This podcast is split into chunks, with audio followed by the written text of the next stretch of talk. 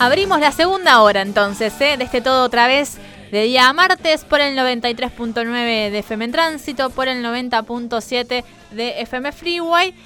Y nos vamos a dedicar un ratito ¿eh? a algunas recomendaciones culturales, a algunas eh, historias también del ámbito cultural que siempre nos trae Ale Di Donato, a quien ya tenemos ahí del otro lado como casi todos los martes. ¿Qué hace, Ale? ¿Todo bien? ¿Qué hace, Juli? ¿Todo bien? Por suerte, ¿ustedes cómo andan? Muy bien, muy bien. Estamos desperdigadas por todos lados, te digo hoy. ¿eh? Así que este, estamos haciendo la interconexión eh, en distintos puntos del oeste para que nos traigas y nos cuentes y nos pongas acá sobre la mesa de lo que vamos a charlar hoy, que intuyo va eh, por el lado del cine. Hoy vamos por el lado del cine y, y estoy particularmente contento porque es una de esas columnas, digamos, eh, que, que nacen de la manera menos pensada, ¿no? Es algo e, espontáneo y que básicamente es como que surgió y, apareció sola, ¿no? Porque yo tenía, estaba pensando, ¿viste? Bueno, ¿de qué hablo este martes, no? Situación, este último fin de semana, o sea, estuve hasta, hasta casi último momento con, con la duda, ¿viste? Y un poco inquieto porque por lo general desde unos días antes ya tengo una idea, bueno, voy por este lado, tengo este libro, pero en este caso estaba completamente en, estaba completamente en duda, ¿no? En, incógnita total. Y me acordé de una película que hacía al, menos, no sé, un año, dos años que tenía ganas de ver y que nunca, eh, no me acuerdo por qué, si era porque no la conseguía o, o que no la podía ver y dije, bueno, voy a, voy a ver esta peli, si me gusta, eh, hago columnas sobre esta película. Y cuestión que me terminé encontrando, no solo con una obra maestra total, eh, ya arrancando, digamos, con, con las hipérboles desde, desde el primer momento, sino que también me encontré con, con una filmografía completa, ¿no? Es decir, eh, sé que todavía no estoy diciendo el nombre ni de la película ni, ni del director en cuestión, pero lo sorpresivo, digamos, que de, esto que, digo, que, que, me encontré, digamos, es que eh, se trata de una filmografía de un cineasta francés de, hace casi 100 años, ¿no? Fallece en 1934, que uno tranquilamente la puede ver eh, en, su, en su totalidad en menos de tres horas, porque está compuesta por un largometraje, un mediometraje y dos cortos. O sea que en menos de tres horas uno se puede poner al día con una de las filmografías más em, hermosas, eh, de, algo completamente eh, casi un milagro, te diría, ¿viste? Más en estos tiempos en los que con muy poquito uno ya eh, se pone contento. Bueno, esto es demasiado, no es poquito. Y estamos hablando, y ahora sí lo voy a presentar, después de toda esta entrada un tanto extensa,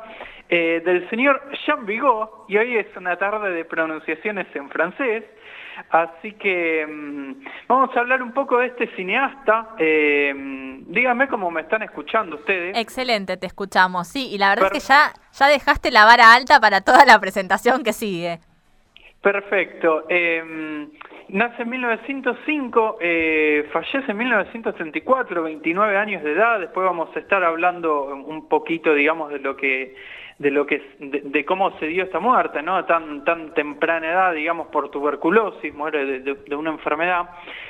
Y, lo primero que podríamos decir, digamos, como antes de, adentrarnos en esta filmografía tan breve pero pero importante, ¿no? Que, mencionaba recién, es que mm, estamos hablando de del hijo de un importante eh, anarquista y, periodista que, que, era conocido, digamos, como eh, Miguel del Mereida, que, bueno, muere o, lo matan en 1917, tienen, hay algo medio, medio raro, un misterio que nunca se terminó de, descifrar, porque a este hombre, este eh, anarquista, ¿no? A este luchador, digamos, por sus ideales y demás, eh, lo meten eh, lo meten preso en Francia y, aparece eh, ahorcado en su celda, ¿no? Y algunos especulan con que se suicidó, otros dicen que lo mataron porque eh, era un hombre bastante peligroso, digamos, para el, para el gobierno y para el orden establecido de, turno, ¿no? Pero la cuestión es que fallece, digamos, cuando Jean Vigo, digamos, que es el, protagonista de, esta columna, tenía 12 años, era muy chiquito. Eh, buscando en distintas eh, biografías de, este cineasta, no, no hay mucha información acerca de la madre, pero sabemos que eh, hay también un, lugar de ausencia, digamos, por, por parte materna, porque eh, se tiene se tiene que criar con, creo que era una abuela, una tía abuela, una cosa así, de chiquito empieza como a eh, estudiar en, distintos eh, eh, internados para, para, jóvenes y demás, que un poco lo marcarían, ahora vamos a estar viendo el, el mediometraje que él hizo en el cual narra, digamos, toda su, experiencia como, como estudiante en, la, en, su edad escolar, pero un poco...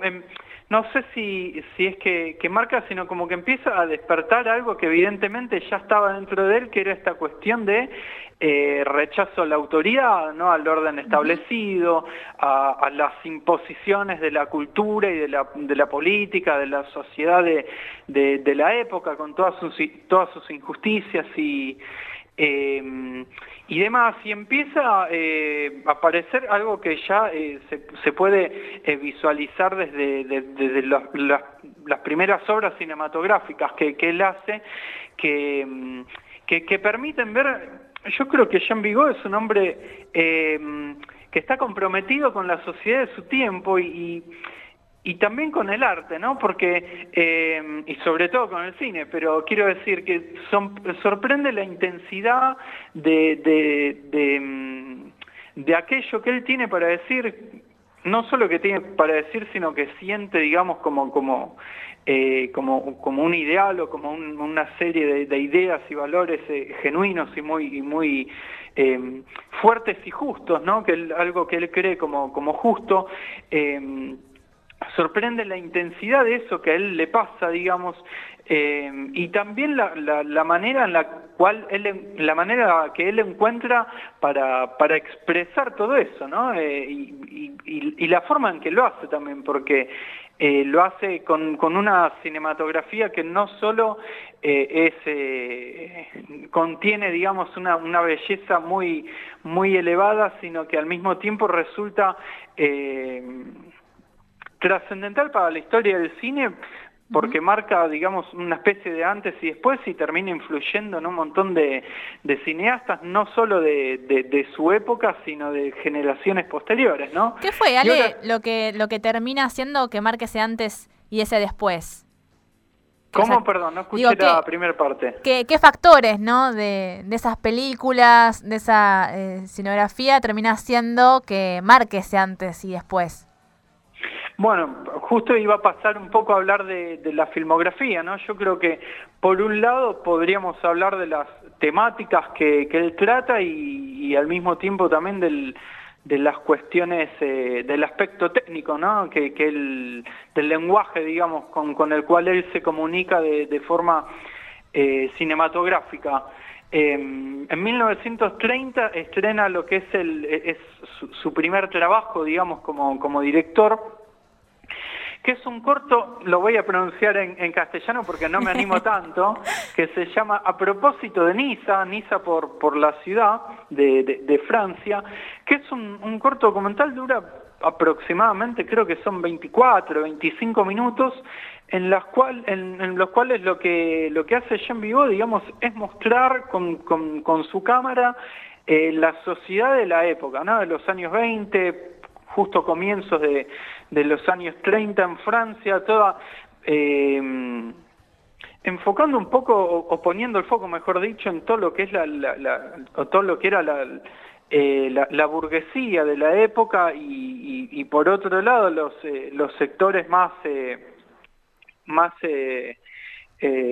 perjudicados, ¿no? Por, por esto que, que, que, él veía, digamos, como una injusticia eh, social y, justamente en, el plano de lo técnico, digamos, una de las cosas que, más me, llamó la atención es como que no solo eh, él tiene una mirada muy concreta acerca de lo que acerca de lo que era la sociedad y la realidad de ese entonces, sino que logra transmitirlo de manera cinematográfica eh, y en este caso a través de, del, posicionamiento de cámara que él hace, ¿no?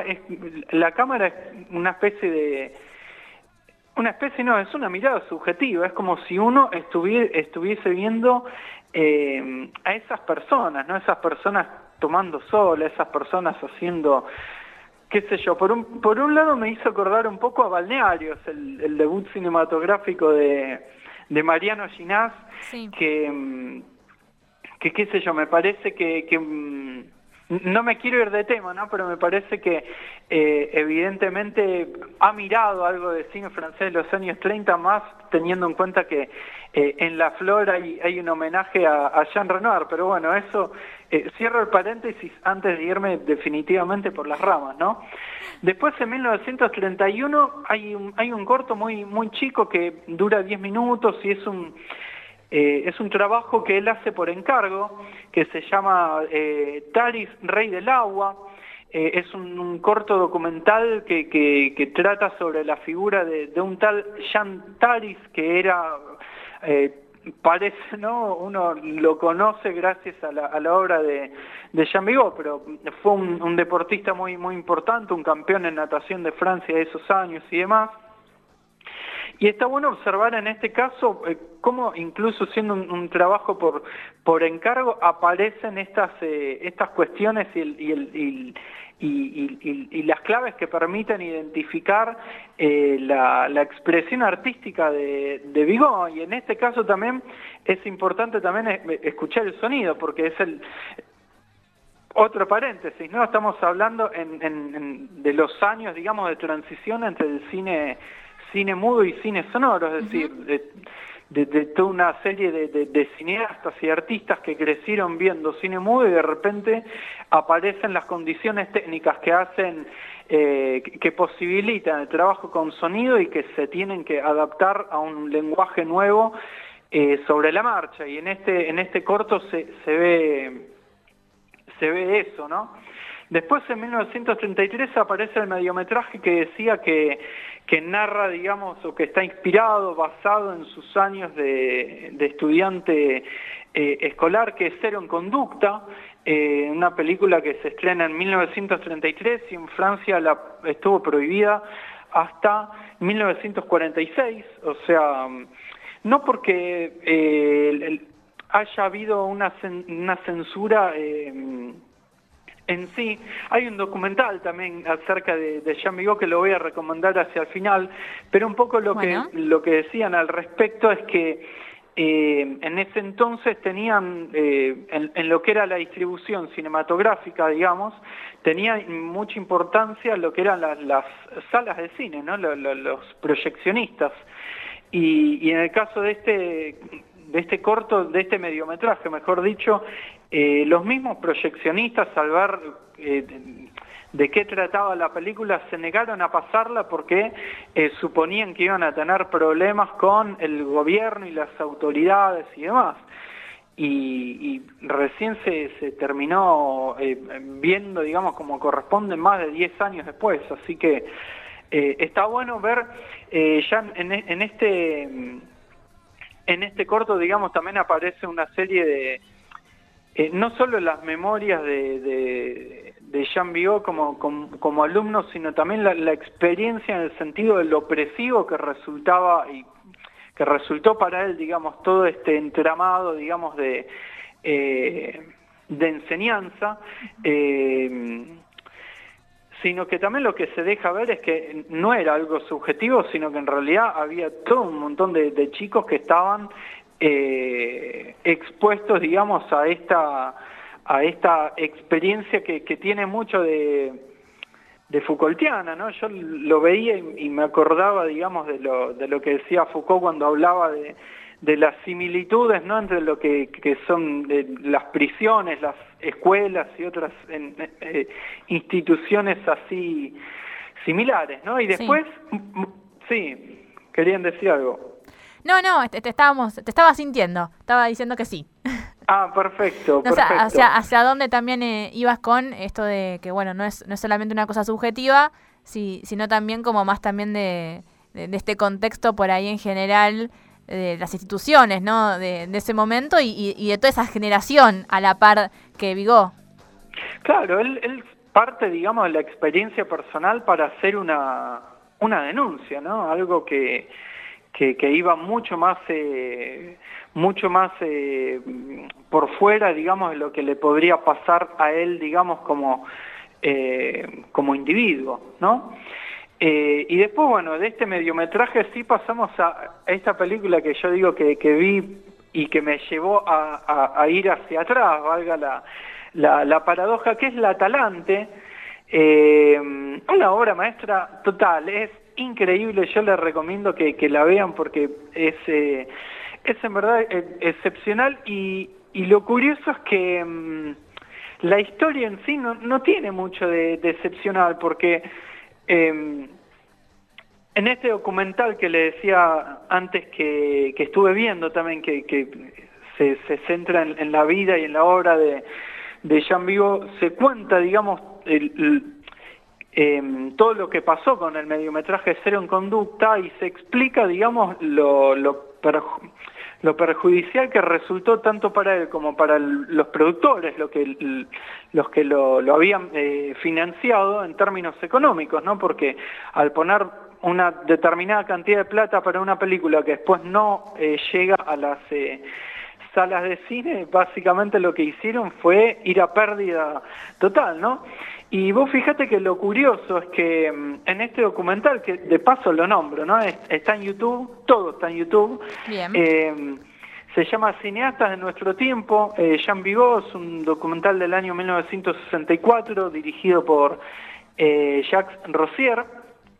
Y, mm, y bueno, y ahí eh, hablan un montón de, de, de figuras, de, de, artistas y de compañeros de trabajo que estuvieron a la par con, con Jean Vigo, claro que décadas más tarde, todos más grandes, ¿no? Lo cual, lo, los cuales también, dicho sea de paso, es como que generan cierto impacto porque se resulta más chocante no lo joven que, que muere Jean Vigo. Sí. Pero bueno, hablan eh, los que trabajaron con él y, y y, y, habla, digamos, esta persona que, que, le, que le financiaba las películas, ¿no? Y decían, eh, a ver, sí, fui a pérdida total, puse tanta plata, no vimos un mango, pero este muchacho tiene algo, ¿no? Este muchacho tiene que seguir filmando, decían, y entonces le proponen, justamente, y a eso venía esta, esta breve introducción también, que le dan un guion con una historia simple, que es la Atalante, justamente,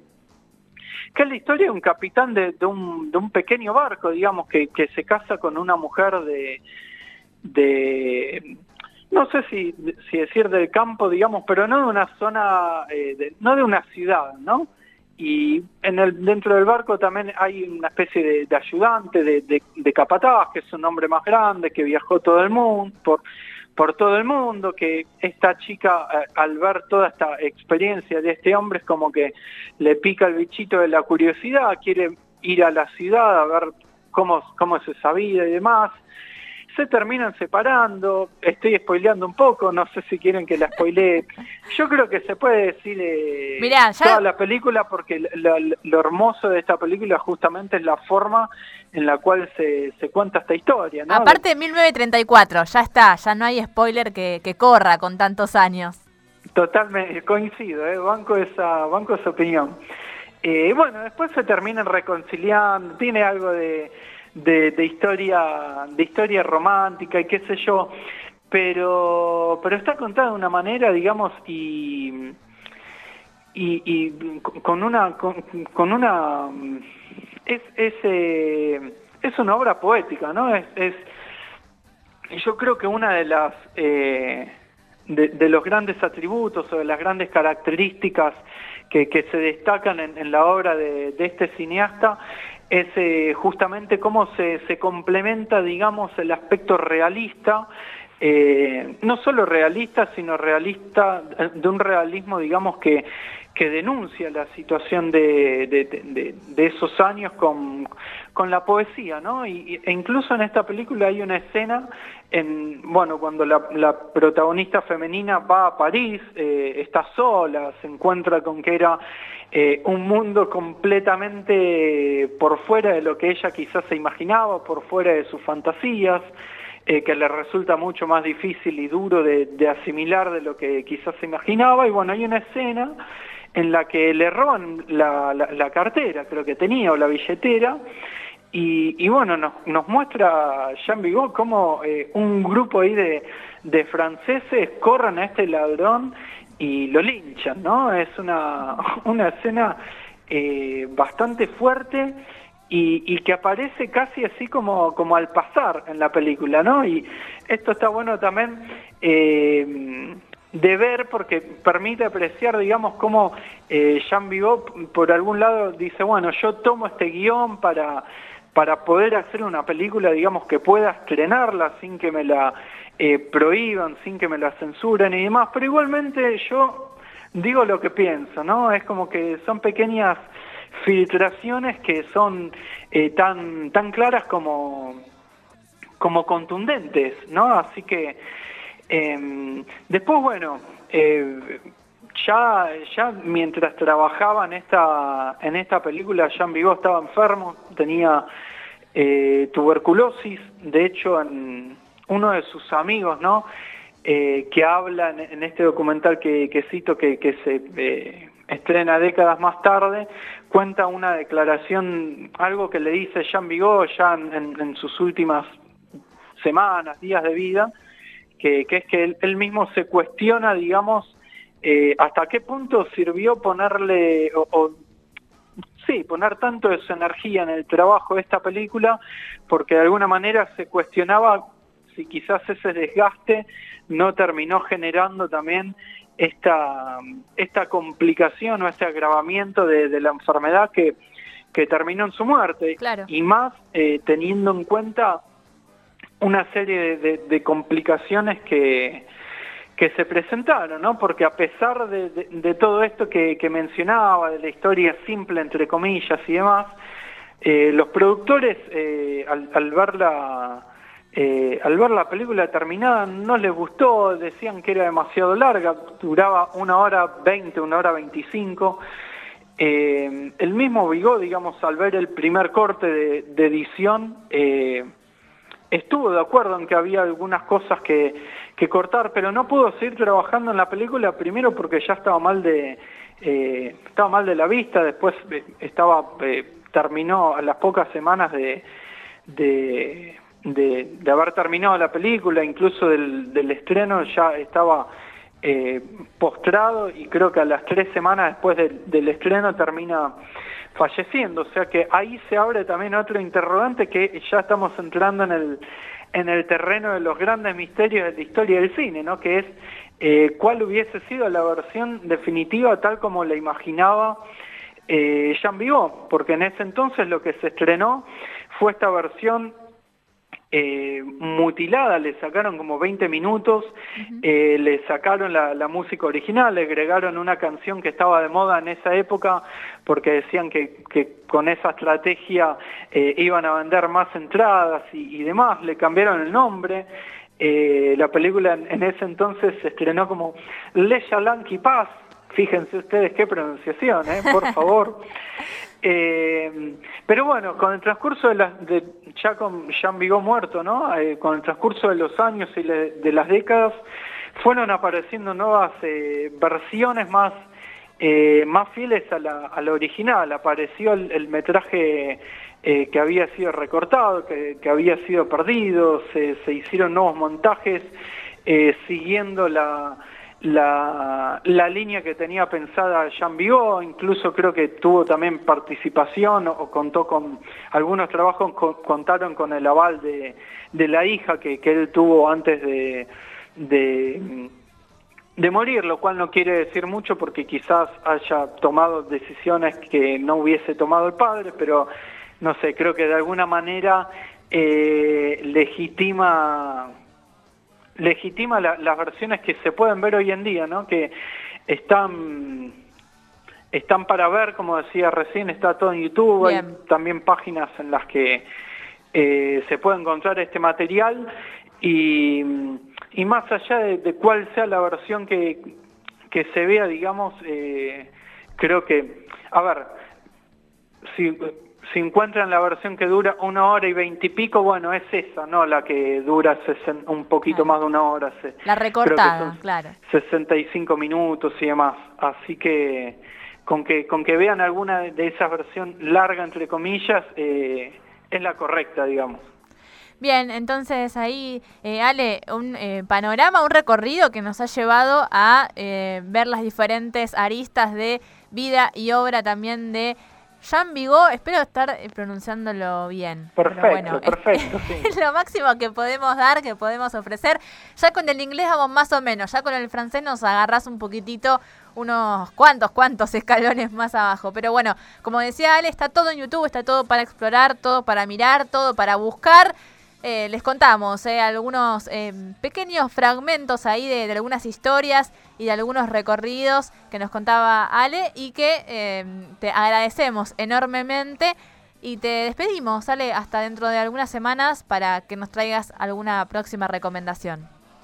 Sí, una cosita antes de, despedirme, una, un aviso ¿no? que, que quería hacer. Por lo general, creo que casi nunca decimos cuál va a ser la temática de la de la próxima columna, pero este, a partir de este viernes, digamos, eh, se, se, va, se va a poder ver eh, en la plataforma Qubit de manera gratuita Festival de Cine Ruso, un montón de películas para, para ver de, de cine ruso que creo que es desde, si mal no recuerdo, del 11 de junio al 4 de julio, una cosa así, son bastantes días, seguramente en la próxima columna vamos a estar hablando de alguna de estas películas, así que lo decimos de manera anticipada por si alguno alguna quiere ver algunas pelis para que no pase lo que pasó con el Bafisi, que eh, terminamos hablando de las películas ya cuando quedaba muy poquito tiempo para, para verlas, así que hacemos el aviso con, con, un poquito de anticipación para que después no, no haya excusas. Perfecto, eh, perfecto. Bien